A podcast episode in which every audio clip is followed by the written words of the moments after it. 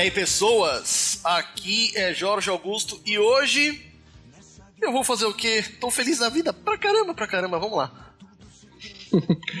Fala galera, aqui é o Álvaro e o podcast está proporcionando a gente zerar a vida mais uma vez. Não é? mais sentidos a despertar. Que ao infinito eu faça o cosmo queimar. Pra sempre, um longo caminho trouxe aqui. Com tantas barreiras a superar. O céu começa a se abrir. As nuvens estão. E hoje, pessoal, es- temos uma presença ilustríssima aqui no nosso querido podcast, o Rodrigo Rossi. Seja muito bem-vindo à nossa pequena atração, meu querido. Valeu, imagina, gente. Boa noite. Obrigado por me receberem. Nós é que agradecemos você ter disponibilizado um pouquinho do seu tempo, que é escasso aí, para poder participar aqui dessa entrevista com a gente. Primeiro de tudo, a gente vai começar com as coisas de praxe. Conta um pouquinho pra gente do seu começo de carreira, como você começou a cantar, como você se descobriu cantor. Puxa, foi tudo bem por acidente, assim, na verdade. Demorou, demorou muito até pra, pra coisa engrenar mesmo, assim, eu, eu, eu chegar num ponto, assim, de, ó, quero levar isso a sério, quero, sei lá. Eu acho que eu devia ter uns 12 anos, por aí. Eu- meu pai sempre foi muito ligado à música, sempre gostou muito, mas tinha uma relação um pouco, um pouco agridoce com, com toda essa, essa questão. Gostava muito de música, mas nunca acreditou muito no, no- na parte profissional, né? E aí a música sempre rolou, né, cara? Eu, eu tive uma guitarra, né? Eu ganhei uma guitarra, né, mais ou menos nessa idade, devia ter uns 10, 10 anos mais ou menos. Tava aprendendo a, a tocar, até hoje não aprendi, mas tô, tô- é. Tô um pouquinho melhor hoje. E juntei com os amigos da escola nessa época, assim, pra. Vamos fazer um barulho junto, né? Um amigo que tinha uma bateria em casa, o outro também tinha uma guitarra, falando, nossa, vamos lá, vamos brincar. É, óbvio que isso aí chegou um momento que a gente mais descobriu que gostava de, de se juntar na casa do, do, de um amigo pra ficar vendo anime mais tarde pra tomar uma cerveja, pra, enfim, do que do que para tocar mesmo, mas eu acabei gostando, né? E nessa situação, como não tinha ninguém para cantar, sobrou para mim. E pronto, né? Foi o aquele bichinho, né, que, que picou ali, foi eu falei, olha, eu quero estudar isso, quero aprender a fazer isso direito. E dali eu já fui pingando, né, de, de, de banda em banda nessa época tentando tentando descobrir o caminho, muito muito inocente ainda, muito sem, sem muita, muita direção. E até que a coisa foi, você começa, né? Vai para uma banda um pouco maior, faz uns, os primeiros shows, daqui a pouco pega a primeira turnê. E aí pintou uma banda um pouco maior, que todas elas já estavam gravando álbuns, gravando demos na época, né? Eram álbuns, CDs demos, até que o primeiro álbum, até que a primeira turnê internacional, até que aí a coisa começou a engrenar numa, ao longo da minha adolescência, assim, até mais ou menos quando eu estava na metade da faculdade, o início da faculdade, que foi quando as, as contas começaram a chegar, né? Olha, eu preciso pagar a faculdade, né? Então, Ah, sei como é que é.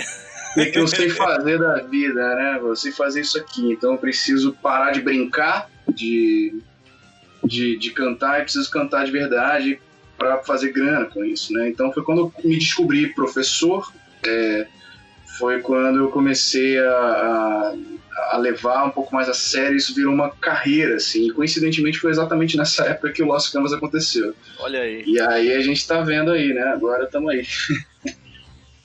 É, e, e perguntar um pouquinho também, voltando um pouquinho, né? Como é que. Quais, quais são as suas inspirações pra tocar, cara? Quem são os seus, tipo, seus ídolos aí? Quem é que você se inspira?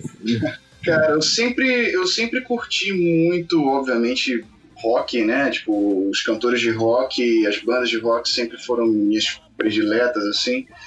Acho que o, o Iron Maiden hoje é o que eu mais me aproximo de ter uma religião. Olha aí. É, eu, eu, eu, sempre cresci ouvindo, sempre adorei Guns N' Roses, eu sempre adorei Journey.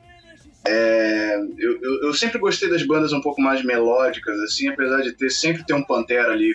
É, Sempre minha- na- aquele que vai rasgar a Tem. situação toda. Até que não, né? Porque quando você começa a descobrir as bandas mais. Mais. como é que eu digo? mais extremas, você começa a ver que o Pantera e o Slayer que você escutava não são tão É, malvados assim, né? É, Mas sim, é. Tem muita é. coisa pior aí.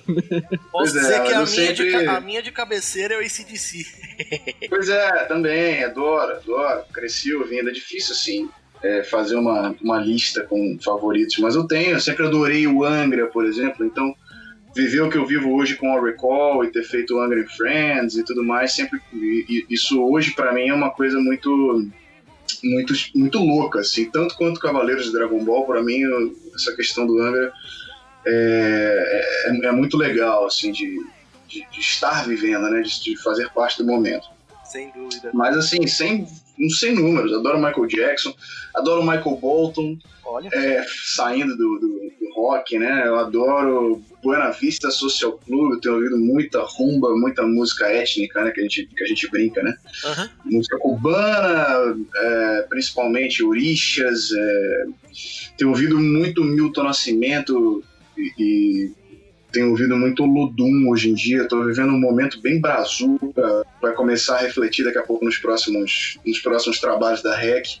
E talvez do Danger também, né? Ah, Que- sim, sem dúvida.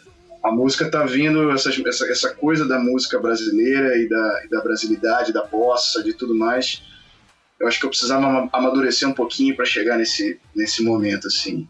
E, É que é, a gente, quando, tem, é, quando é um pouco mais novo, a gente tem um certo preconceito de escutar certas É, coisas, né? sim, Depois a gente vai é. evoluindo e vai vendo que o negócio é muito melhor do que a gente vai.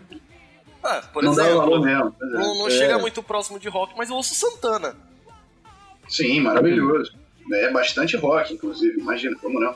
Mas é uma, mas a influência da rumba tá ali o tempo todo, né? Sim. Música cubana demais, até, porra, é redundante falar, né? O cara tem uma banda inteira. É, né? Eu quase, eu quase vi o Santana agora, mês passado. Eu tava em Las Vegas, quase, quase, quase. Faltou tempo ali, infelizmente, pra pegar um dia. Mas eu sou super fã também, tô ouvindo bastante Santana. Bastante. também. Muito bom. Bom, agora, né, como somos um podcast de anime, nada mais Hum. justo do que quando começou essa questão da cultura pop japonesa pra você, leitura de quadrinhos, que assim, não é só cultura japonesa, eu digo cultura nerd como um todo, né? É, cara, putz, aí eu tenho que ir um pouco mais. Putz, um pouco mais pro passado, porque normalmente essa pergunta aí é quando você começou a assistir anime, Cavaleiros. Não tem. A Olha- minha resposta é muito simples, 94, né? Olha Foi aí, o primeiro que- Pois é, foi, foi, foi, bem, foi bem assim, quando chegou eu tinha 7 anos, eu tava naquela idade ali e tal. Mas já tava assistindo, por exemplo, os tokusatsu da Manchete, né? Já tava vendo Jaspion, Jiraiya, Giban, é, os Sentais também, Changeman, Flashman, etc. Já- isso, isso já tava rolando. Mas talvez isso tenha, isso tenha aparecido antes, cara. Honestamente, eu não me lembro agora. É, e se falando de, de, de cultura nerd geral, né? É, eu acho que nesse, nesse momento o que, o que aconteceu também foi aquela animação dos X-Men. é, eu não lembro se foi nessa época, honestamente, mas eu me lembro que foi o catalisador assim, para começar a ler quadrinho e, e até hoje ter ter os X-Men como uma coisa sagrada assim para mim, Se né? diz o X-Men é Bate- aquela, aquela, numa, aquela, Aquela animação. é, animação dos anos 90, que é, dos bate 90, mais ou né? menos com a. E bate Isso. mais ou menos com a idade que você falou, porque é, o X-Men dos anos 90, se eu não me engano, acho que é 92, então tá. Pois é, né? eu tô falando, acho que foi um pouco antes de Cavaleiros, né? Então. É, não, eu, eu acho que sim, se eu não me engano, acho que o Cavaleiro chegou aqui em 94, né? Então o- provavelmente foi, foi 92, 93 ali mesmo. Pois é, pronto, ali acabou. Ali eu já comecei a colecionar os cards. Na época tinha uma coleção de cards que era distribuída aqui no Brasil. Eu completei alguns e todo ano era renovado, né? Eu lembro bem dessa coleção, só não, não peguei. Pô, eu completei alguns anos aí, alguns decks de, de, de cards. Era porra, colecionador, assíduo, nem sei onde tá mais isso. E, e foi, bem, foi bem na mesma época, assim. Então daí comecei a acompanhar bem de perto, sabe? De, de- fui, fui super consumidor, assim, de, das coisas de Cavaleiros. Na época era super caro, né? Quando chegou os, bonequinhos da Bandai, álbum de figurinha. É, puta, agora tá chegando carnaval. Eu lembro que na época teve até uma fantasia de carnaval é, que rolou de cavaleiros que, que a galera só. tava vendendo. Cara, eu era, eu era assim, fã, tentar gastar todo o dinheiro dos meus pais possível, assim, pra. pra... Olha aí, Álvaro, você achou um irmãozinho aí. Não, e só lembrando que naquela época, pra gente, como era a, pra ver a, a relação, né? Porque o salário mínimo naquela época era 100 reais, né? Os bonequinhos custavam 50. Então Exato. imagina que. Exatamente, pois é, cara. Era, era um absurdo, né? Chegava aqui caríssimo. Mas a gente tava lá, né? Eu, eu tenho até hoje dessa coleção da Bandai, eu tenho alguns bonecos Eu aqui. tenho, eu tenho alguns sobreviveram. guardados. Eles também na tenho caixa alguns. também porque não dá pra tirar mais. É, eles estão tão numa forma meio ruim aqui. Qualquer dia eu vou dar uma. Eu tô pra me mudar agora de novo, então eu acho que vai ser uma boa oportunidade pra organizar tudo. Né? Pois é, dali, cara, um engrenou no outro, sabe? Aí o Cavaleiros, quando terminou, veio o Shurato, o Shurato veio o Samurai Warriors, na mesma época já tava rolando. Eu acho que Sailor Moon eu acompanhei menos, porque não era muito alvo, né? Não, não me cativou tanto na época. Mas cheguei a acompanhar alguma coisa, acompanhei putz, o US Mangá. Acabei de gravar a música do US Mangá, inclusive, lá pro, pro canal. Olha, É, putz, e o Yu Hakusho, obviamente, né? Essa geração manchete, assim, eu acho que eu consumi bastante, assim, eu vivi bastante os anos 90. Manchete, sabe, é, todos como, nós aqui. como espectador, né? Pois é. E muito louco, né? Depois de não sei quantos anos aí começar a trabalhar com isso e hoje já ter feito 15 músicas, né, para essas 14, né, para essas franquias aí, agora tá, tá nesse momento do Dragon Ball Super, né? Sim. Como, como a coisa, como é um ciclo que, que, que se fecha, né? Tô, enfim. Mas é. E, e já, vamos, já con- continuando na, da parte da música mesmo, como é que você Uhum. conheceu a Larissa, o Edu, né, o Rodrigo, o Rodrigo não, o Ricardo? Cara, é, cara, cada um foi um momento diferente. O Edu foi o primeiro. Eu devia ter uns 12, do- do- uns 13 ou 14 anos, na verdade, quando ele veio com o Angra pela primeira vez aqui pro Rio. E a gente, a gente manteve contato por e-mail nessa época.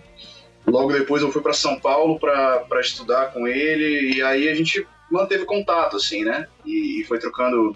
foi- enfim, foi, fui, fui estudando, voltei pro Rio. É, toda vez que ele vinha para cá ao longo desses anos, é, a gente se encontrava, ia para São Paulo, trocava uma ideia. E, e sempre foi, tipo, nessa figura, assim, de ídolo, professor, né? E a gente depois virou amigo e somos até hoje aí, né? E aí no meio tempo, claro, né? Ele, ele gravou, né, a primeira temporada lá do- da redublagem. E eu comecei a ver bastante ele nos eventos de, de, de anime, porque muito de vir com o Angra era um pouco corrido, né? Uhum. sempre, era- sempre tava no meio de datas e tal, era, era às vezes um pouco mais difícil. Mas, o, mas com os eventos era mais fácil da gente conseguir é, sair pra jantar, coisa do tipo. E, enfim, a coisa foi, a gente manteve esse contato, ele, ele veio fazer o lançamento é, de um álbum aqui de uma banda antiga minha chamada Storm, na época que teve até aquela Rosana como uma deusa cantou também no mesmo show. Nossa, É, botando ela pra cantar Judas Priest e Bruce Dixon, cara. Foi mó legal. E, e o Edu veio, né? Foi mó legal. E a gente, a gente sempre teve essa relação mais próxima, assim. O, a Lari veio depois que eu comecei a, a viajar para os primeiros eventos, assim. Logo de cara, os eventos já me colocavam para fazer o show junto com ela.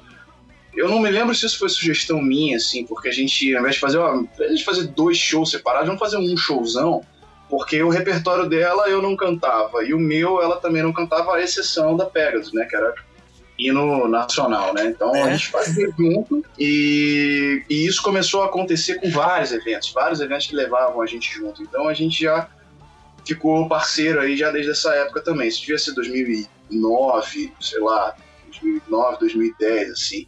Foi antes do, do, do Dragon Ball acontecer. E o Ricardo, cara, foi um Anime Friends que eu me lembro que a banda que fazia suporte pra mim nessa época nos eventos de anime era de São Paulo. E eles iam tocar com o pessoal que estava vindo do Japão no Anime Friends e, e fizeram um, um set antes desse show dos japoneses e me, me levaram para participar. E o Ricardo tava lá e a gente se conheceu ali, trocamos essa ideia.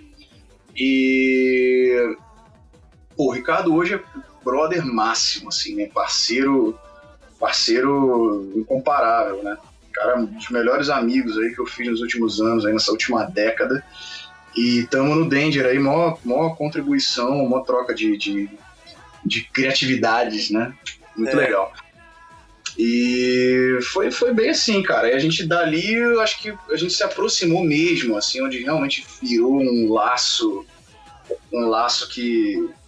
Como é que é? Que eu escrevi nas músicas, era carregar a cicatriz das batalhas, né? Então foi a gente come... onde a gente começou a encarar as nossas batalhas juntos aí foi na, na turnê do Inconcert, né? Que aí não tem como, né, cara? Você tá na trincheira mesmo com, com a galera. Sem dúvida. É, a gente. Quando a gente falou com a Larissa, a gente recebeu essa, essa, troca, tipo, essa troca de vocês, o como uhum. vocês trabalham como uma espécie de uma, de uma engrenagem bem olhada, sabe? Tipo, ela uhum. com, a, com a parte da, da, da técnica vocal, você e ele com, a, com as composições. Meu. Assim, a Lari tem essa facilidade, né? De, mesmo que que às vezes a gente tem algum track, que a gente. alguma faixa que a gente chegue no estúdio e veja que tá causando algum problema ali com o instrumental, alguma coisa que esteja chocando, a gente tem essa facilidade de manipular e só substituir o, o, o momento, assim, é uma coisa poupa muito trabalho da gente ter, ter a Lara envolvida, assim. E sem falar que, porra, é uma cantora. Né, é, ela é incrível. Sem dúvida. Ela é incrível. Então a gente, a gente em breve, assim, os planos são que a gente tenha a nossa primeira experiência real gravando juntos. Até hoje a gente não gravou de fato é, todo mundo junto, né? A gente teve momentos, é, eu já gravei a Lari, a Lari hoje em dia, o Ricardo que, que, que comanda, né? Que faz ali a captação dela lá em São Paulo. É, mas a, a gente está com esse plano aqui de juntar é, todo mundo aqui no meu estúdio no Rio, de onde eu estou falando aqui com vocês, inclusive, é, para a gente fazer, já preparar os próximos passos do, do Danger muito em breve, assim. Acho que daqui a algumas semanas isso deve acontecer, se tudo der certo. Nossa, velho, eu fico imaginando. Você... Meu, fico imaginando vocês três juntos. Putz, grila, meu. Eu já, eu já pirei com as primeiras músicas de vocês, com a parceria com a JBC. Pelo amor oh, de Deus. Legal, cara. Então, vai, vai, a gente tem bastante coisa legal aí para acontecer esse ano. A gente deu uma desacelerada, na verdade, porque todo mundo começou a se, a se ocupar bastante, né? É, a REC começou a entrar numas, numas turnês um pouco maiores. A Lari tá super pegada aí, ela, ela tá com a mudança mega, mega puxada também. Uhum. A agenda dela sempre foi complicada, então você tem um complicador assim de vida pessoal, já bagunça a vida toda, na verdade, né? E o Ricardo começou o canal dele no, no YouTube, que ele tá. Agora que eu, eu dei uma. segui os passos, né? Também tô brincando mais de YouTube, mas o Ricardo tá metendo uma ficha bem maior aí, né? Então tá todo mundo meio que se ocupou é, um pouco, porque a gente se antecipou, né? A gente tem algumas músicas já daquela, daquele primeiro momento da JBC que, que não saíram ainda. A gente deve ter umas quatro faixas inéditas ainda, Olha que aí. a gente já gravou naquela época e já tem mais para sair, né? Já tem, já essa semana mesmo o Tributo estava aqui comigo, a gente está fechando mais uma demo, já tem mais uma além dessa para entregar, então tem pelo menos mais duas, duas músicas inéditas aí. É, Tributo que... que, embora não, não cante, não toque, mas é um puta de um compositor do caramba, não? Pois é, também é outra peça indispensável aqui no nosso, no nosso arsenal, né? Que é um puta produtor, né? Ele conduz aí o, o estúdio, a gente, a gente, óbvio, tem funcionado, a parte dos arranjos tem sido mais mais próxima, né? Uhum. Inclusive, eu acho que é aí que a gente. É exatamente aí que a gente acerta. A Lari não compõe, mas, e ela chega mais para fazer esse arranjo das vozes, né? Mas uh, até, até por falta um pouco de, de proximidade, né? Porque a agenda dela é tão pegada que fica difícil. Mas eu, Renato e o, e o Ricardo, a gente. Aí, quando a gente funciona melhor é exatamente quando um complementa o outro. Eu acho que o maior exemplo disso foi o que a gente fez para Your Name. Uh, ah, essa música é linda demais, meu Deus. É, essa, essa música é um bom exemplo disso aí, porque a gente fez meio com a corda no pescoço já, assim, estava com o prazo do lançamento, a gente já sabia, mas eu acho que a JBC, aquela altura, já estava imaginando que a gente não ia, não ia entregar música para aquele lançamento, e a gente, eu acho que, eu não sei o porquê que estava acontecendo na época assim, mas tava todo mundo bem pegado também, acho que foi no final do outro ano. E eu assisti o filme e falei, galera, para o que vocês estão fazendo agora, vocês precisam assistir esse filme. E naquela hora a música meio que já veio, sei lá, já sei o que eu tenho que fazer, já veio a melodia, a melodia do refrão, né? Que, e eu, é aí que eu tava falando. Aquela música é um perfeito exemplo disso porque o Renato veio com a, a, a melodia da primeira parte, o Ricardo trouxe a melodia da segunda parte, é, eu trouxe a melodia do refrão. Então foram três partes que a gente costurou e quando viu o negócio ficou, ficou assim, um, uma, uma transição muito natural, né? E Sim, a gente meio que deu uma corrida com isso para entregar. eu me lembro que a gente inverteu as coisas, assim, de. de ter que, porque o Ricardo teve que fazer a demo de lá, porque a Lari, a Lari ia casar. Então só tinha um dia para gravar essa música, a gente não tinha demo preparada. O Ricardo teve que programar a demo para gravar as vozes da Lari, a gente gravou é, tudo num, numa demo bem, bem, bem distante do que foi o arranjo original e tal, já juntando essas três partes. Então, isso tem acontecido com mais frequência, sabe? Pra gente chegar nesse resultado da, da lembranças, assim. A gente tá. O, o, o, Ricardo ainda à distância, né? Mas o Renato traz, às vezes, uma parte assim, que junta com alguma ideia minha, e acho que. Eu, eu não sei porquê, mas eu tenho mais facilidade para pensar nos refrões, então a demo dessa semana também a gente. O refrão que eu propus ficou, o Renato trouxe uma trouxe uma, uma parte mais instrumental, o Ricardo gravou uma melodia de voz em cima daquilo ali, é, a gente montou a introdução da música, os prosseguimentos todos ali, a gente montou aqui junto, eu, eu e o Renato, o Ricardo cantou em cima disso. Então, realmente tem uma, uma colaboração, assim, que eu acho que tá, tá melhorando e melhorando com o tempo, sabe? Então, e aí chega aí nesse resultado da, da Lembranças, né? Que é, acho que é o que mais, melhor ilustra isso, né? Ainda essa, mais. Essa música, sem dúvida, assim, pra mim, pelo menos, é, é, a, é a minha preferida do Danger Sun. Então, eu acho é, é... Ah, cara, eu não consigo ter preferida. Eu gosto de todas. A do. As duas não, do Akira. Eu gosto as de duas, todas. Né? As duas do Akira, a do, do Your Name, a do Combo Rangers. Nossa. Pois é, e a gente tem feito, é engraçado, né? Você falou das do Akira, e foram, foram três, né? A gente tocou duas até agora ao vivo. É, as duas funcionam bem e a gente em dezembro agora tocou pela primeira vez com uma banda ao vivo e Poder Sem Limite funcionou tão melhor com a banda ao vivo que eu me assustei até, né? Eu não esperava. É, essa, essa já foi outro approach, né? A gente falou, olha, no primeiro momento vamos cada um compor uma demo completa para a gente chegar e mandar lá para JBC escolher qual delas ela, eles querem lançar. Só que a gente gostou tanto das três que a gente falou, ah, vamos fazer as três. né? tipo, vamos... não conseguiu, a gente não conseguiu se decidir, né? E a minha visão de Akira foi aquela coisa de poder sem limites, aquele negócio cataclísmico, né? De acabou o mundo. E o Ricardo já teve uma outra visão, que é uma coisa que eu nunca conseguiria enxergar, tipo, é, é, é muito dele, assim. E o Renato já teve uma outra visão, que já vem daquela coisa, aquele background ali de quadrinhos, do, do do Batman, né? De entender Neo Tóquio como Gotham City, entender a cidade como um personagem naquele, naquele, naquela história e tal. Ah, sim. Então acabou que a gente falou, ah, cara, vamos, vamos fazer as três e é isso. é, pra você ter uma ideia, quando a JBC lançou a primeira, que foi a Neo uhum. A Neo Tóquio, é. Meu, eu tava lá quando ele lançou. Eu, eu, eu, eu ah, você tava no, no, evento? Eu tava no evento, tava na fila do gargarejo ali, cobrindo o evento. Ah, que legal. e, mano, Pensa no cara que, que chorou feito uma criancinha quando ouviu aquela música, mano. Porque, meu. não, porque sem zoeira, porque assim. Ok. Uma das, uma das primeiras vezes que eu vi uma, uma música de anime. Claro, material promocional é, vindo pela JBC, é, mas criada para o público brasileiro. Isso daí eu não vi precedente. Pois é, cara, a gente, assim, você tem ações similares, assim, nos anos 90, né, mas são coisas meio meio satélite, né? Você tem aqueles. Ah, o CD sim. da Lari mesmo, sim. né? Foi um, foi um exemplo disso. Você teve, sei lá. É... Enfim, você teve umas coisas similares. Eu acho que Changeman teve um, um LP, né? Teve alguma, algumas coisas assim que sim. tentaram fazer naquela época, mas.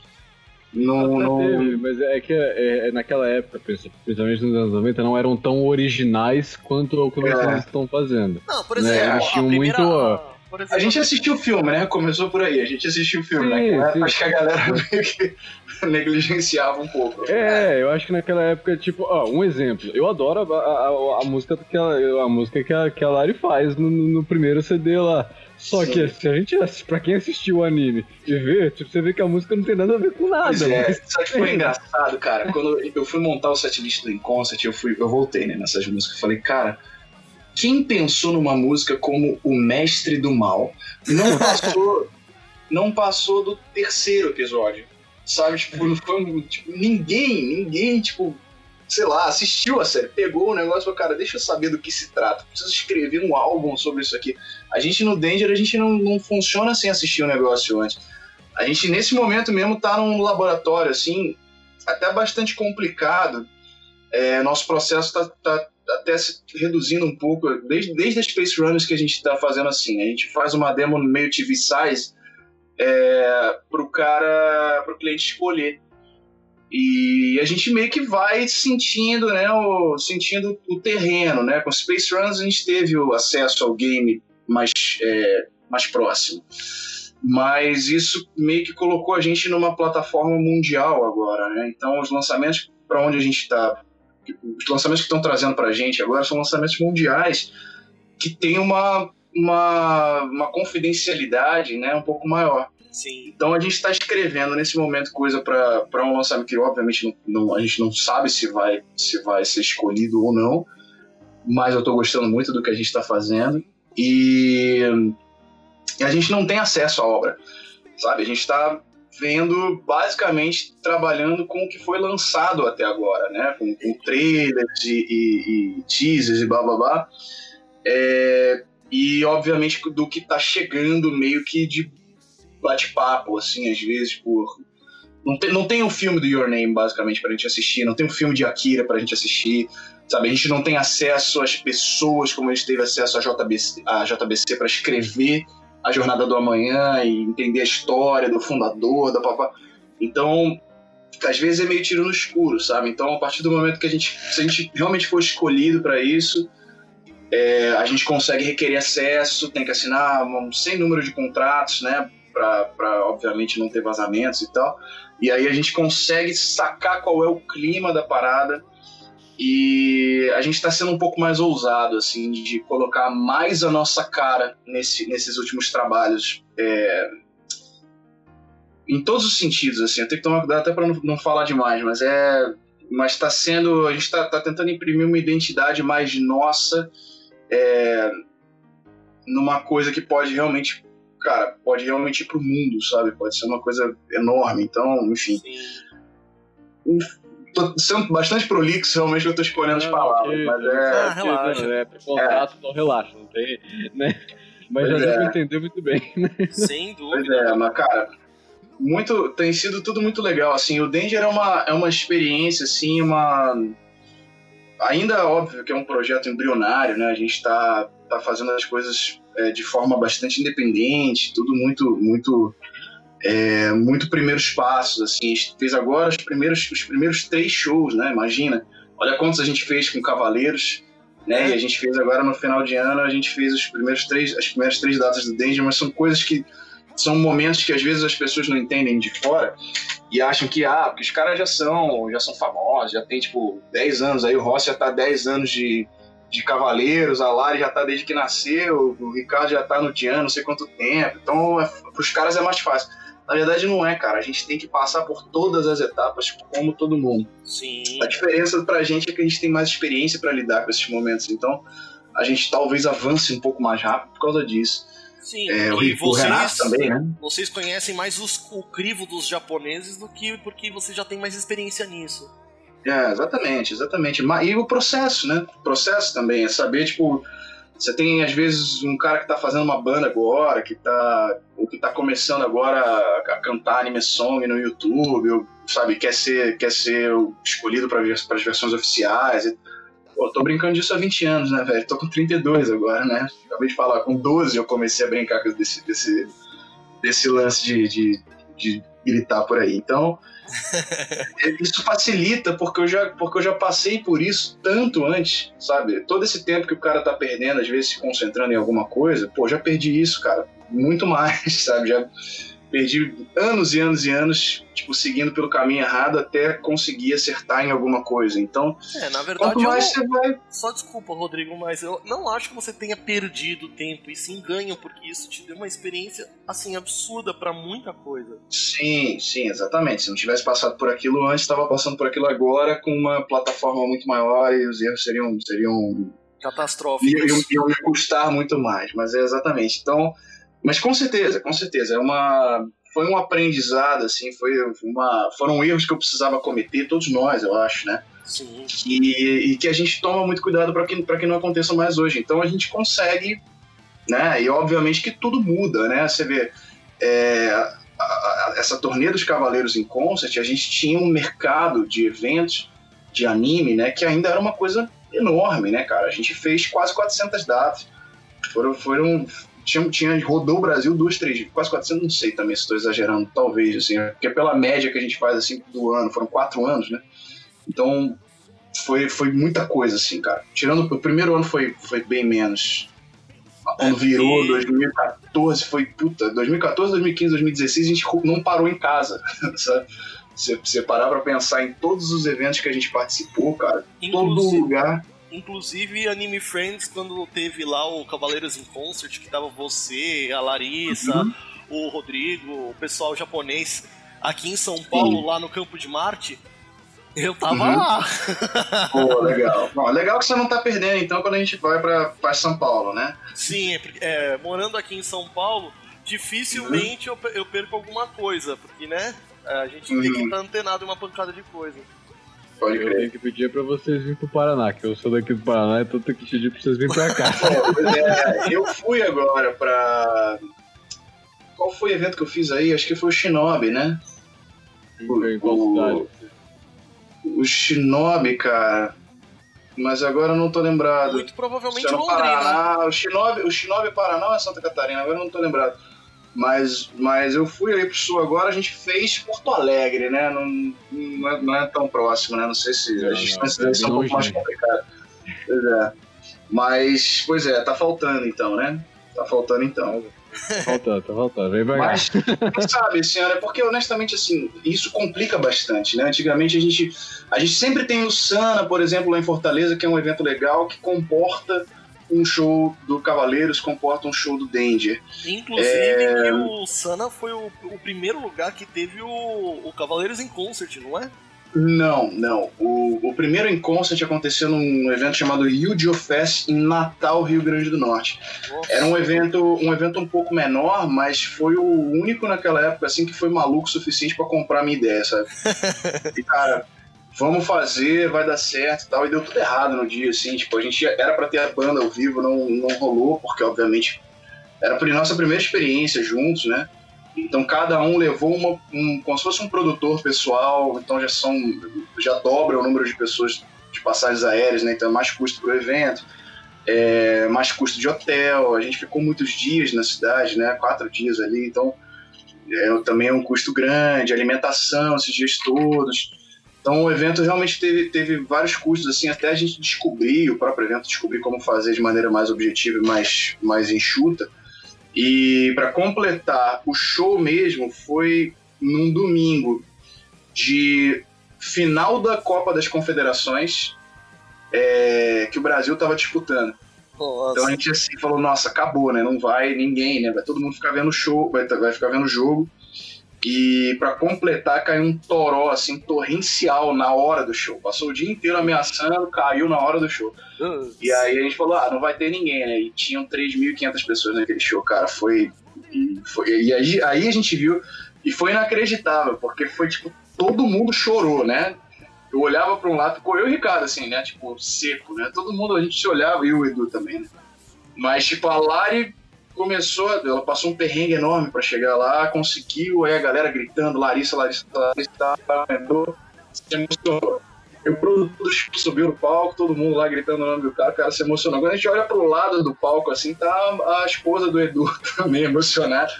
Tá, tipo, como assim? Sabe, o que, que tá acontecendo?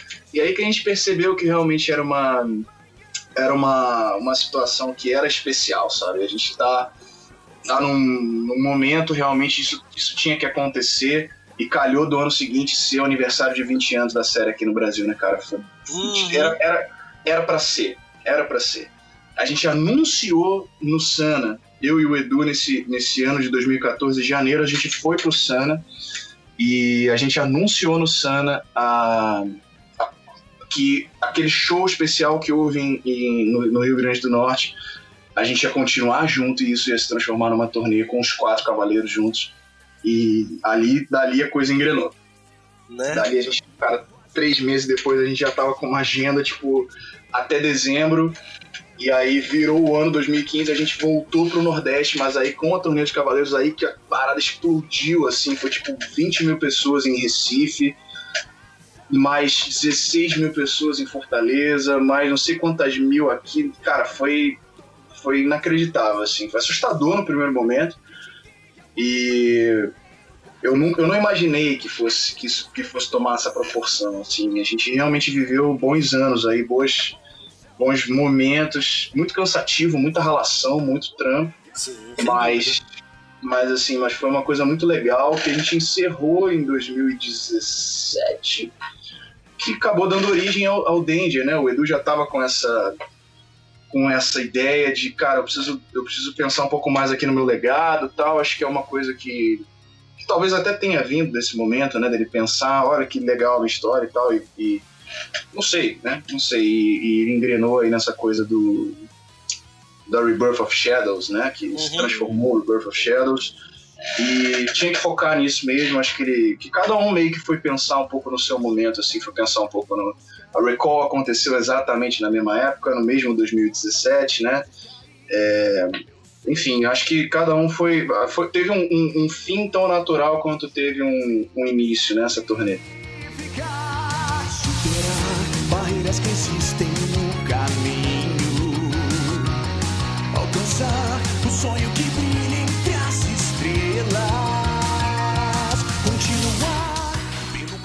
Aí a gente vol- volta um pouquinho no tempo pra, pra você contar pra gente como foi começar a cantar as anisons, ou como a gente tem em português, músicas para anime. É, pra anime songs. né? É, cara, foi basicamente assim, é, eu tava eu tava num momento, cara, de que realmente as coisas precisavam dar um up, né? Eu precisava me profissionalizar e eu tava tendo muito pouco resultado, é, até por imaturidade, acho que eu devia ter uns 19, 20 anos assim. E já tendo que pagar a faculdade, tendo que pagar essa, essa, essa coisa assim, e, e lidando com a realidade, né, velho? Tipo, é legal pra caramba quando você é um adolescente, você tem muito pouca preocupação, você pode ir brincar com seus amigos. Tudo que nessa época eu já tava rodando por aí, tocando, tocando um monte de, um monte de evento, um monte de show, mas com banda de rock, né? Rendiam, rendiam algum dinheiro, assim, que você bebia na mesma hora, né? Dinheiro que, que você ganhava no show, você ia lá gastar. Então não tinha essa preocupação, sabe? se pagou a cerveja da noite estava tava bom para mim. E depois isso, isso teve que mudar. Porque senão, cara, é, vira um esporte caro, né? Vira uma- uma- um negócio que você só gasta dinheiro para acontecer, no máximo empata e aí. Você perdeu muito tempo que você precisa pagar as contas. Sem dúvida. E calhou, cara, nessa. Aí eu tenho uns amigos, óbvio, né? Que eu cresci vendo os animes e tal. Os caras brincaram um dia assim, falaram: ah, você faz umas versões e tal. Pô, a gente brincava sempre de fazer as versões, assim, assistindo os episódios, brincava como, como traduziria aquilo, como faria. Isso sempre veio, veio razoavelmente fácil para mim, assim, pensar nos, nos ganchos de melodia e juntar, assim, com um pedaço de alguma coisa que eu vi na série, alguma coisa que seria legal de, de musicar. E, mas nada mais, assim, nesse início, assim, completamente completamente verde, sabe? De não tá nem aí pra tradução, pra nada. De, não, eu quero fazer, escrever uma música aqui de Cavaleiro. E nessa época eu acabei, ah, beleza, vou fazer aqui porque sim, né? E achando que o caminho era esse, assim, de bater na porta dos estúdios de dublagem e levei uma demo. Gravei três faixas nessa época. Eu gravei Pegasus Forever, que eu não sabia que tinha uma versão do Ricardo, né? Eu tava esperando a dublagem sair. e acabei cometendo essa gafe aí, gravei uma versão, uma versão meio aleatória assim da música. A gente até brincou com isso no, no gente fez a música numa versão completa, não oficial, né? né? E hum, gravei uh, a abertura de Death Note, que eu tava fascinado na época, eu tava assistindo, devorando a série, falei, pô, essa música aqui é mó legal, eu quero fazer. E fiz a abertura de Yu Yu Hakusho, que eu sempre gostei muito. Falei, ah, vou fazer três faixas aqui para mostrar três coisas diferentes e, e vamos. É... Obviamente que isso não deu em nada, né? Tipo, nenhum dos estúdios nunca entrou em contato comigo por causa disso. E vira aquela coisa que pô, o cara recebe um CD na mão e fala, ah, tá bom, bota dentro da gaveta e vai embora. É bem isso. E, pois é, e aí o que acabou acontecendo foi que o Cavo Zodíaco desmentiu, na época, uma matéria que falava. Uh, tava rolando um boato de que o Lost Canvas teria sido exibido no Japão em português, já dublado em português, com a música de abertura. E era uma, uma nota do Cabo Zodíaco falando que isso não é verdade, que a série tava, já estava fechada para dublar, mas que nada tinha, a dublagem não tinha começado ainda, a música não tinha sido gravada. Eu falei, opa. Fui, fui conversar com quem realmente apitava, né, com isso. E acabei sendo escolhido, cara. Fiz, fiz as minhas demos, já baseadas nas duas músicas, né? Fiz a minha demo de Laços de Flor, na verdade, foi. A demo original era, era eu cantando a voz principal, sem nunca ter pensado que, óbvio, que os fãs querem né, uma voz feminina, não é assim que funciona, acho que isso nunca aconteceu. Tirando o Yu Yu Hakusho, acho que isso nunca tinha acontecido. Então foi um erro honesto, mas ainda assim maturo, né? E Beleza, rolou, assim, fui escolhido. Falaram, a única observação foi essa: falaram, a, gente, a gente queria uma voz feminina para o encerramento e tal. Que aí eu escalei a voz, gravei, produzi e tal, mandei. Foi o que deu início a tudo isso, né? Logo depois, os eventos começaram a convidar e eu rodei aí esse primeiro 2009 aí só com o Lost Canvas. E aí nessa mesma época o que aconteceu foi que o Luiz Angelotti, que é representante da, da Toei Animation aqui no, no, no, Brasil, né? Ele é licenciador das, das marcas aí da Toei. Ele, rolou esse contato com, com o Luiz Angelotti e a gente foi falar sobre o próximo lançamento da Toei, porque a Toei eu tinha entrado no radar deles por causa do, do nosso Canvas, né? Uhum. E eles falaram, olha, a gente queria ver como ficariam as músicas do Dragon Ball Kai na sua voz. E aí eu gravei mais duas demos que eles vazaram na internet, né? Eles mandaram lá para a J-Box publicar, que graças a Deus teve uma aceitação de quase 100% assim na época. E aí rolou, os caras falaram, ó, oh, beleza, estamos fechados, vamos fazer, é você mesmo. E aí já abriu essa primeiro saber se é bom, aí depois, né? Cara, me jogaram na fogueira mesmo, assim. Quando eu vi que saiu, eu falei, nossa senhora, agora acabou tudo, né? Acabou o que mal tinha começado, falei, agora acabou. Só que 2010, assim, eu rodei o ano inteiro só com essas demos, né? Porque as músicas oficiais não foram ao ar até 2011. A série só foi pro ar em 2011. E aí já foi para Cartoon, foi para Band, foi para tudo. Então, quando isso aconteceu, 2011, eu já, aí eu já estava rodando bastante sozinho, né? É, e a Toei comentou que 2012 seria o ano de lançamento da próxima série, o próximo lançamento deles aqui. Na verdade, tinham alguns lançamentos é, para acontecer. Teve um evento aqui no, aí em São Paulo, que foi um café da manhã oferecido até pelo, pelo Angelotti, em nome da Toei Animation, com os executivos. É, eu estava presente.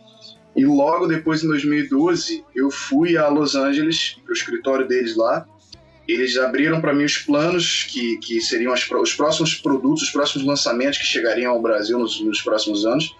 E eram, eram quatro séries diferentes, incluindo a, o, o Sensei Ômega, né? incluindo Cavaleiros Ômega.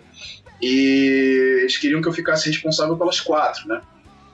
Não, obviamente, uma delas tem 400 músicas, então obviamente que eu não cantaria todas, mas eu ficaria responsável pela escalação das vozes, basicamente o que eu já estava fazendo, né? Uhum. É, mas é, de, de outras franquias e outras séries que estavam vindo, que infelizmente acabaram não, não acontecendo. A única de fato que veio, que emplacou, foi o Cavaleiros Ômega, que aí já entrou num outro hiato de, de, de dublagem, demorou muito para concluir a dublagem, teve muito problema nesse processo mas é, acabou saindo finalmente e calhou exatamente de ser no mesmo momento que eu falei, olha, tem uma ideia maluca aqui que eu acho que pode dar certo, que era o Cavaleiros em Concert, né? Então tudo foi feito com a benção aí da, da Toei, né, nessa época. Sem dúvida. Enfim, aí uma, basicamente para falar assim, essa trajetória foi uma coisa veio puxando a outra, né? Tipo, Entendi.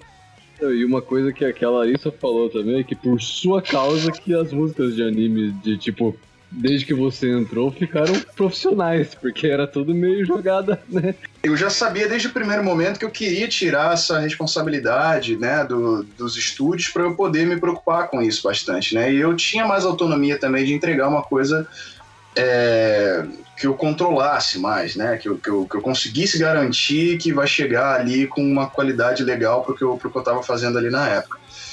É, seria impensável, por exemplo, fazer o que a gente fez no Ômega com todo mundo cantando junto se a gente tivesse que gravar dentro do estúdio de dublagem. Sabe? Seria impensável. A hora, a hora no estúdio de dublagem, todo o tempo que se ocupa custa dinheiro, literalmente, assim, né? E a gente ia tomar o tempo dos caras para gravar aquilo lá, e às vezes ia fazer como é na que foi a pressa. gravação de, de Kyugi, né? Que foi a abertura do, do, do arco de santuário do, dos cavaleiros, Uhum. Que foi realmente dentro da, da, da empresa de dublagem. Todas elas foram, Ah, cara. Né? Foi- Até, a até Reino de Atena, até, até Reino de Atena, todas elas foram. Sério? Acho que de Reino de, é, de, Reino de Atena pra cá, eu garanto pra você que pelo menos todas as que eu fiz é, não foram. Né? Acho, que eu, acho que eu participei. Mesmo agora no Super, que eu não produzi nada, eu só cantei, eu gravei tudo daqui e mandei as minhas vozes pra, pra unidade. E aí eu não sei se o Bruno gravou de lá, o Ricardo eu acho que também não, eu acho que o Ricardo gravou do estúdio dele.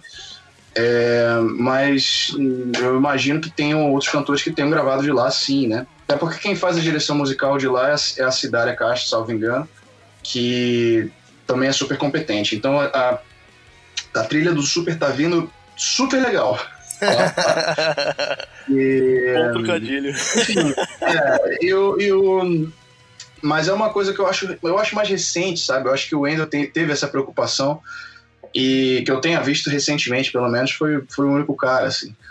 É, mas era raro, era raro, assim. Até a Reino de Atena, para dizer que não, que não que foi Reino de Atena a primeira, né? Que obviamente que não foi, devem ter as mais antigas, das quais acho que eu garanto que não foram, acho que tiveram um tratamento muito, muito, muito especial, muito legal, muito cuidadoso. Foi a trilha sonora de Yu Yu, Hakusho, é, feita pelo Hans Zé, que ele regravou o instrumental todo, acho do zero, inclusive, né? É, para ter aqui. Eu acho que todas elas, o Edu gravou da Alamo, o, o- o Ricardo gravou da Alamo, a Lari gravou da, do Brasil, da Alamo na época também, e depois do Brasil, os encerramentos lá. E era isso, cara. A realidade da parada era essa, assim. É, Hoje em dia a gente tem mais autonomia, até porque a tecnologia se desenvolveu. Hoje em dia é muito mais fácil você montar um home studio, você tem mais acesso e tal. É, eu tenho uma estrutura aqui um pouquinho mais um pouquinho mais, mais rebuscada, mas porque eu passei anos aqui, né, tipo, montando tudo isso. É, mas ainda assim, é uma, é uma coisa que eu vejo que os estúdios não têm isso muito, muito bem resolvido, né? Porque se você parar para pensar, basicamente só anime que faz isso, né? Quando é uma série americana que tem uma música de abertura, assim, os caras não dublam isso, deixa o original, né? Sons of Anarchy, quando foi dublado, tipo, a trilha ficou original, ninguém fez uma versão em português, né? Então, sei lá, salvo Chaves, né? Provavelmente não, as músicas eram passavam meio batidas, assim. Acho que eram mais também, as, as músicas que acabavam sendo dubladas eram mais as coisas mais antigas de série e tal. Hoje em dia, acho que isso. é, é, o inglês acabou tomando tudo, né? Pois é, não tem por que você dublar a abertura do MacGyver, né? Deixa lá o Rush, deixa o. Né? Sei lá, tem essas, essa, essa- essas coisas. Apesar que eu acho que era só parte instrumental, né? Não tem nem a própria voz. Mas não me lembro também, aí você tá falando muito da minha infância demais. Mas Não, não, o- era só, era só instrumental mesmo. É. sei lá, o Highlander, então. Pensa no É. Highlander, tem o Queen, não, né? Então, não tem como, né? Deixa o Queen, deixa o Queen, não tem por que dublar, né? né? Mas com anime sempre, sempre dublou, né? De repente, as animações, assim, de Discovery, dessas, dessa- esses outros canais, assim, volta e meia tinham música dublada também, mas era uma coisa assim. Que era, um, era, sei lá, eu sentia que os, os estúdios viam isso meio como um empecilho, assim, porra, agora tem que fazer música, vamos lá, aí faz o negócio meio que rápido, sabe? E acaba não chegando no resultado tão legal. É, até mesmo, acho que eu vi isso acho que num vídeo do Wendel, se eu não me engano, que a, até pouco tempo atrás era muito difícil você achar dublador que era cantor também. Pois né? é, só não botar dublador, né? É só trazer é. um cantor. Né? Eles traziam, Mas... então foi, foi muito raro isso. Agora que é. eles estão começando a. Tipo, tem dubladores que, tem, que são cantores também, então. Né? Sim, sim, isso é verdade. Inclusive, você vê, agora na Bela e a Fera, a gente teve aí no elenco o Alírio Neto, e uhum. acho que a Lívia da Bariana também, não tenho certeza, mas acredito que sim. A Lívia, se não foi no Bela e a Fera, ela tem oito Hellraisers aí como dubladora pra, pra, né? no, no histórico aí. Porra, então, é uma coisa que... com extravagância que, porra, né? Exato, exato. O cara tá, porra, rodando o mundo aí. Gravou um lance daqui outro dia, inclusive, e, cara, e, e é, porra, um dos melhores cantores, assim, um dos caras que eu tenho mais estudado hoje em dia, inclusive, tem sido o Ali. Mas você vê, tipo, é, é, realmente, antigamente, era um problema dentro do, da dublagem, sabe? E, ah, sempre tem às vezes, e, e, isso inclusive me faz valorizar mais ainda cantores daquela época que chegavam num puta resultado, porque pensa, pensa em tudo que a Sara Regina gravou, sabe? Olha, olha o que aquela mulher fez. Ela gravou as coisas de Wes Mangá, acho que Churato era ela também. Se foi Sim, nesse esquema de, de, de, correria, sabe? Cara, que resultado legal que, que ela chegou, sabe? Você vê que de repente a, a captação, a mix tal, não era um negócio não era um negócio tão que tinha tanta preocupação do estúdio para chegar no, no, no, resultado ali de, de, mix, mas olha o que ela cantou, sabe? Tipo, é um negócio muito, uhum. muito, muito legal. Isso. É muito fácil você pegar exemplos dessa época que são exemplos ruins, né? Mas, porra, ela era incrível, sabe? Ela era uma cantora que, putz, se tivesse hoje no nosso contexto assim, ela ia tirar onda muito na vida, assim. Então, sei lá, né? Eu, eu, eu volto e meio me pego pensando nessas coisas. Agora que eu, até eu, né, já sou meio veterano, assim, tô fazendo agora 10 anos desde do, do Lost Canvas, então é, eu, eu, eu, eu, me considero muito sortudo, na verdade, né, de ter conseguido sempre ter as coisas a meu favor. É, e não, não, ter, se, não ter recebido um. Ah, você quer gravar do Rio de Janeiro? Ah, então não vamos fazer. Entendi. Sabe? de ter realmente conseguido falar, ah, deixa eu fazer daqui, eu entrego pronto, blá blá blá.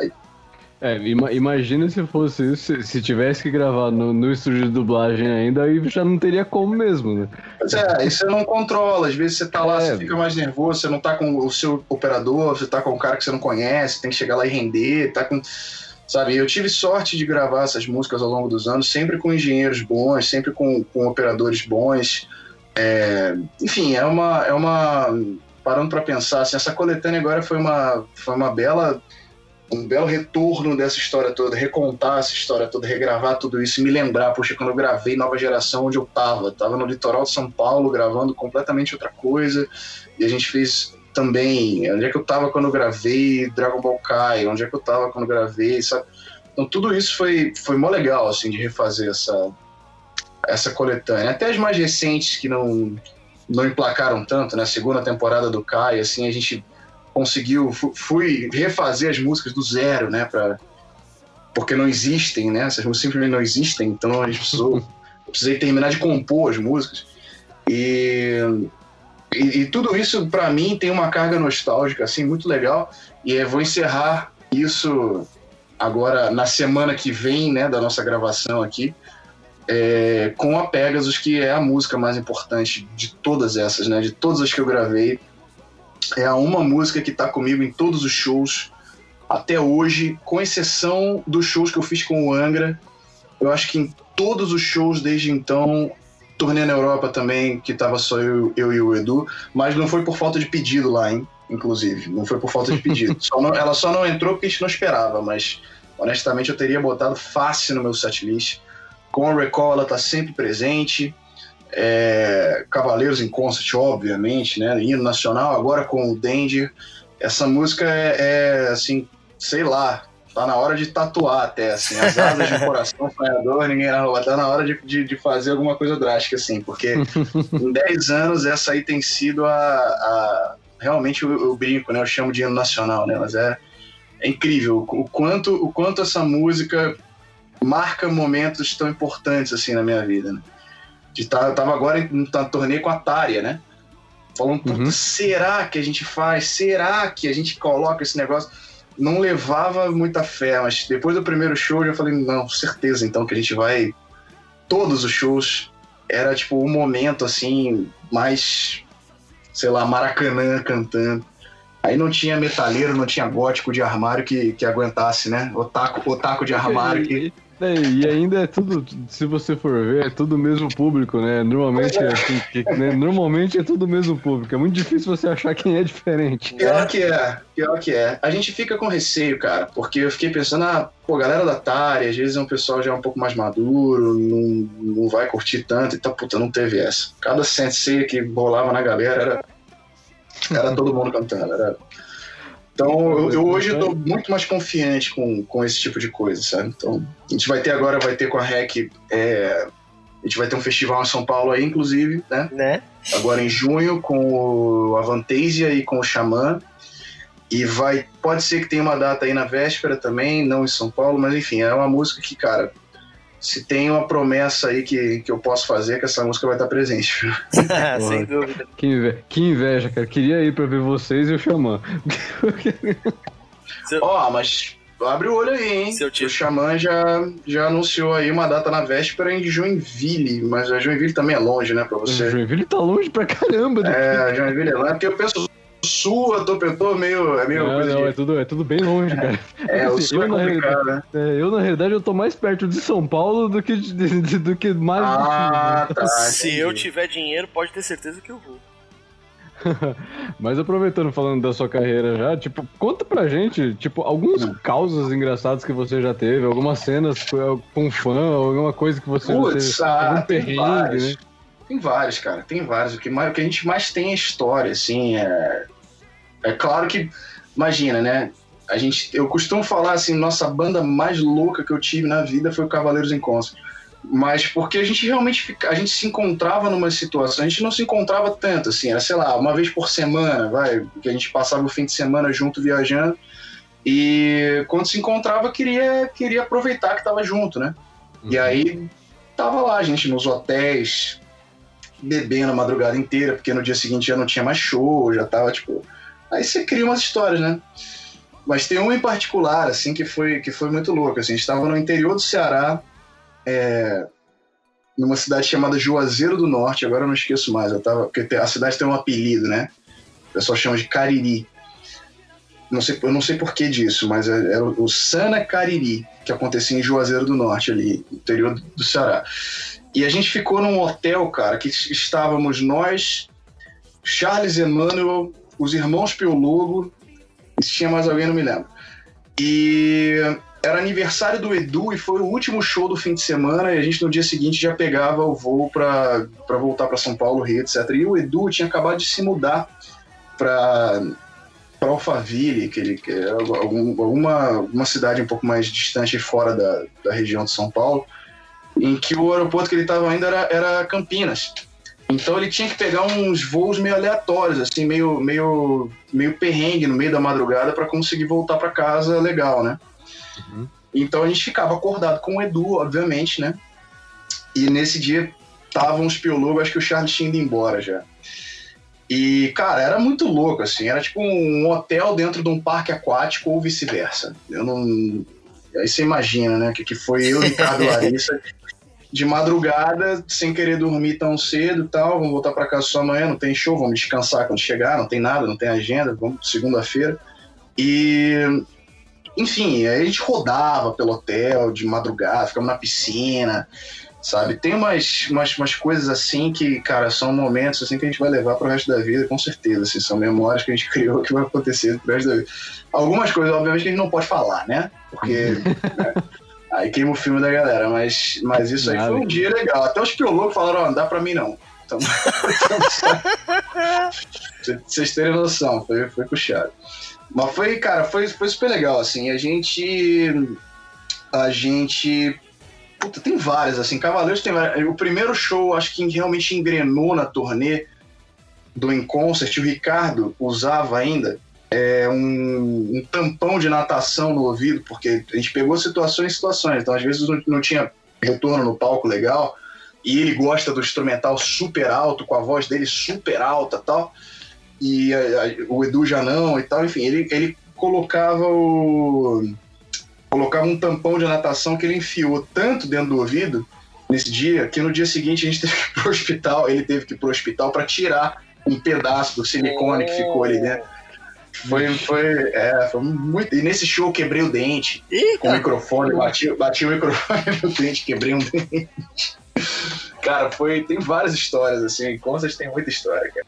A, a Lari ficou. se- Ela, uma vez, ela. Logo no primeiro show, inclusive, ela ia chegar muito em cima da hora de- do, do show, então ela já foi vestida, né, com o figurino dela de palco, que eram uns corsês, um negócio que ela se. ela usava, assim, na, na- de figurino, né? É, que tinha umas armações de metal, então ela não passava no. Ela não passou no raio-x do, do aeroporto.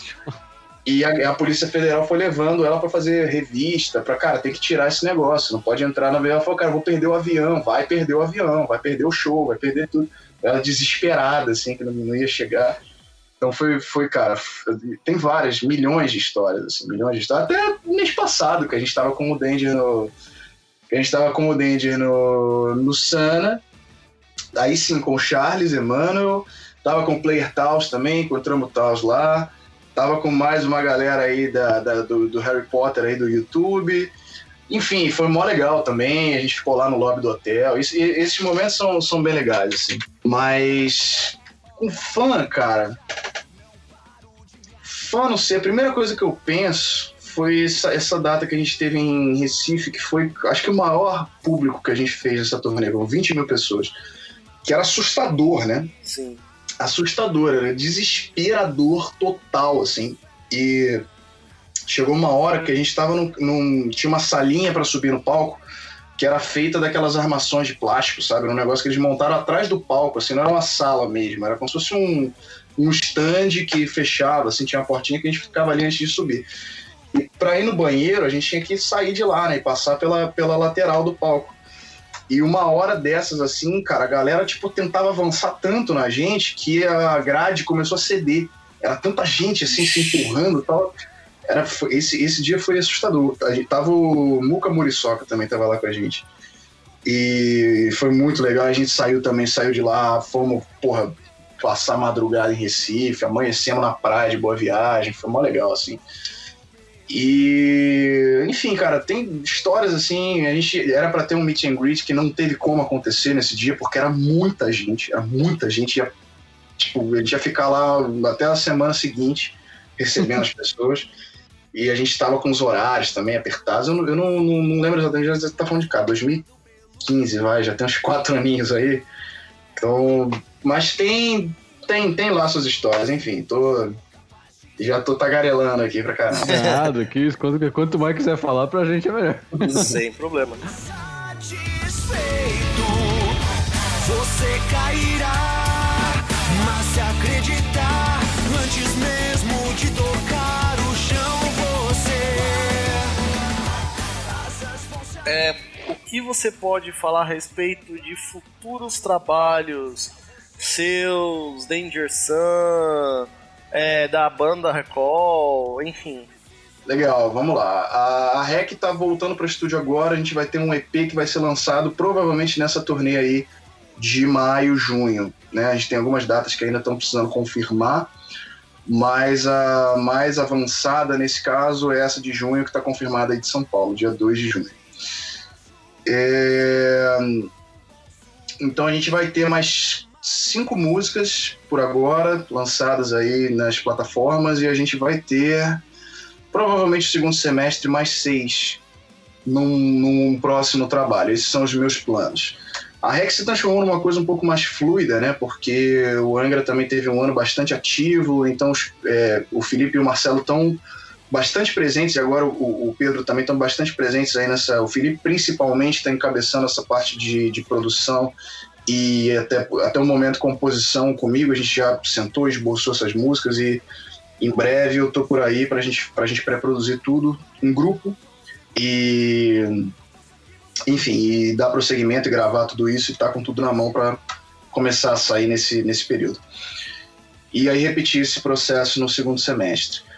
O Danger, a gente tá preparando material novo sim, que a gente, o Danger funciona um pouco diferente, né? A gente precisa estar tá atrelado a algum lançamento. Então, nesse momento a gente já tem uma aprovação é, de, uma, de, um, de um, uma nova música, um novo trabalho que vai sair. Eu ainda não posso revelar o parceiro, ainda não posso revelar qual é o, qual é o produto. Sem problema. Mas que, que já tem um, pelo menos uma que, que já está confirmada, e a gente tem uma segunda que essa. A gente está entrando numa, numa concorrência mundial, basicamente, né? Que se acontecer vai ser incrível, incrível. E existem outros planos, na verdade, mas por enquanto com o foco um, um, foco um pouco distante de coisas que, que o pessoal que conhece a gente por aqui vai poder aproveitar. É, a gente está pensando muito, muito em outras fronteiras, por assim dizer. Né? A gente está pensando em sair do Brasil, em expandir um pouco os horizontes, sabe? E está caminhando um pouco para aí. E, cara, como, como eu, eu sozinho honestamente, assim, eu, eu, confesso que eu atualmente estou fazendo muita coisa, né? O meu estúdio está me consumindo bastante, eu estou com alguns outros, outros projetos aqui profissionais que estão que estão é, surgindo, né? É, desse ponto de vista mais corporativo, né? E eu, honestamente, assim, eu tô bastante focado atualmente no, no, nesse canal do YouTube, que eu só tô aproveitando aqui as brechas do estúdio, tô gravando alguma coisa nova. A coletânea tá concluindo agora, né? Então tá indo para as plataformas digitais. E eu vou dar continuidade, eu quero continuar lançando isso. Eu vou usar muito mais agora o canal. A gente já está com planos para ter pelo menos quatro dias por semana com lançamento de conteúdo lá. Então vai ter bastante coisa saindo no, saindo no YouTube. E bastante colaboração com outros músicos do YouTube, isso também está começando a acontecer. Vai ter uma, uma música que vai sair com o pessoal da Razenga. É, deve ter mais uma com o Nordex, tem mais uma com a. Provavelmente com o projeto Remake. É, e mais algumas com, com artistas internacionais também, esse, esse pessoal do YouTube. Então, isso é uma coisa que eu estou me engajando bastante agora. É, e a gente deve ter, cara, basicamente isso, honestamente, assim, as trilhas oficiais e tal, ah, vai voltar o Dragon Ball, vai ter coisa nova de Cavaleiros e tal. Eu acho que eu tô num momento, assim, cara, com isso, e essa coletânea serviu bastante para isso, assim, muito de dever cumprido, sabe? Uhum. Eu, já, eu já não esperava que. Eu já não esperava voltar. E eu acabei ganhando esse presentão aí do Wendell e da, e da Unidub de voltar para Dragon Ball Super, que, porra, que, que foi emocionante, né? Gravar uma música como a Hello e ter sido escolhido depois para fazer a, a, Limit Break. E, pô, eu fico, eu fico lisonjeado, assim, realmente de ter sido lembrado, né? E, e de ter rolado, da galera ter curtido e tal. Agora, uma, é uma, uma curiosidade coisa... minha, desculpa te hum, cortar. Sem problema. Nessas, nessas adaptações que vocês fazem, tipo, para as músicas já em português, é você que faz a letra? Depende, no Super agora não. O Super não. foi o Wendel, me mandou, eu só gritei. Super não... eu, eu completei depois, eu completei as versões full, né, da coletânea, aí sim eu sentei e escrevi o final da. o restante da, da Hello. A Limit Break veio em parceria com o projeto Remake, né, que já tem toda aquela história da minha aprovação, ter sido usando a versão deles e tal. Uhum. É, e as outras todas, sim, as outras todas eu, a gente, eu recebi tudo do zero para produzir e dirigir musicalmente tudo do zero. Então, desde a adaptação até a gravação, até a produção fonográfica, aí foi tudo realmente tudo passando por mim. É... Então, sim, as letras já, já vêm assim. Geralmente o processo vem com uma tradução. Eu peço uma tradução dura né? Só tradução. Tradução é diferente da adaptação. A tradução eu quero saber o que, que o japonês está falando. Para você fazer adaptação, uma adaptação. Você... Exatamente. Você começa a pegar aquela ideia e musicar aquilo na melodia, na, na, na métrica toda, né? Enfim, na prosódia, que é esse termo que a rapaziada está gostando de usar agora, enfim. E coisas desse tipo. Então, então sim, essas, essas 14 músicas, todas elas, ó, essas 12 músicas, à exceção das duas do. Na verdade, não também, porque Soldier Dream e Pegasus Fantasy também não mexi em nada de letra e tal, tipo. quando, quando, quando já é uma coisa mais antiga, não tem por que mexer, né? A galera já conhece, o público já conhece, já gosta, já tá tão. Já tá tão. Já faz parte, né? Do, Sim. Da, da história da série aqui. Acho que não, não seria justo a gente fazer um negócio diferente. E basicamente o Inconstant era difícil de, de juntar no, no estúdio, era, era, complicado, não de juntar porque a gente sempre gravou separado, mas de conseguir tempo de todo mundo para gravar as músicas. E a gente conseguiu gravar três músicas juntos, né? Quatro se contar Pegasus, que foi só um dueto, mas ainda assim é. Enfim, então o processo acho que muda muito com a série, sabe? Depende muito de quanto tempo eu tenho, depende muito de, de se eu já conheço ou não conheço. Às vezes tem algum buraco na letra, na adaptação, que a, a tradução não está me dando direção nenhuma, ou não está me dando, não, não, faz sentido e tal. E aí eu puxo um Me Dê Sua Força Pegas aqui é, e coloco ali no, no, naquele, naquele momento que eu sei que vai. Se, se é uma, eu aposto, né, que vai. Se é uma coisa que ressoa comigo como fã, eu tô apostando que vai ressoar com outras pessoas. Na né? nova geração tem o Pegas, o Me Dê Sua Força e tal. Então, é, enfim, em diversas músicas, né? É, vai, cada música acaba sendo uma música diferente, né? Não tem jeito. Sem dúvida. Bom, a, a nossa conversa já, infelizmente, vai terminar por aqui. Nossa, foi prazerosaço ter você aqui junto com a gente. Imagina, cara, obrigado, viu? Valeu aí pelo espaço. E uma única coisa que eu vou pedir para você agora pro final é. Hum você quiser dar um recadinho para os nossos ouvintes, agora que eles conhecem um pouco melhor você, conhecem um pouco melhor o seu trabalho, como mais do que nunca o espaço é seu. ah, beleza, cara. Valeu mesmo. É, eu, quero, eu quero agradecer aí é, todo mundo que, que tá ouvindo aí o podcast aqui no Animesphere. Obrigado, valeu aí pelo, pelo apoio, espero que vocês tenham curtido aí esse papo. É, se inscrevam aí no, no, no, canal do YouTube, porque tá saindo lá muita coisa, com certeza, e vai continuar. E eu tô bem animado com isso aí, tô bem, tô curtindo muito voltar a fazer música de uma maneira mais simples, sabe? Sem ter essa pressão toda de entregar versões e blá blá blá. Então, tô me divertindo agora e acho que isso é uma é uma fase nova, assim, né? E valeu aí todo mundo, obrigado pelo carinho ao longo desses 10 anos, obrigado pelo apoio, obrigado a vocês pelo, por, por me chamar, pelo convite. Opa, e vamos aí. A gente que agradece, Boa noite, cara. Né? Bom, senhores e senhoritas que nos ouvem, vocês que querem comentar a respeito desse episódio, não deixem de comentar. Tem o nosso site para fazer o comentário, tem a nossa página do Facebook. Se quiser dar uma tweetada, tem o nosso perfil do Twitter.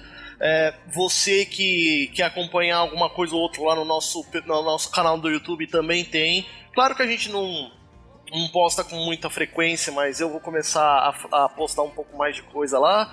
E de resto, um grande abraço a todos vocês e até o próximo episódio. Até mais, brigadão.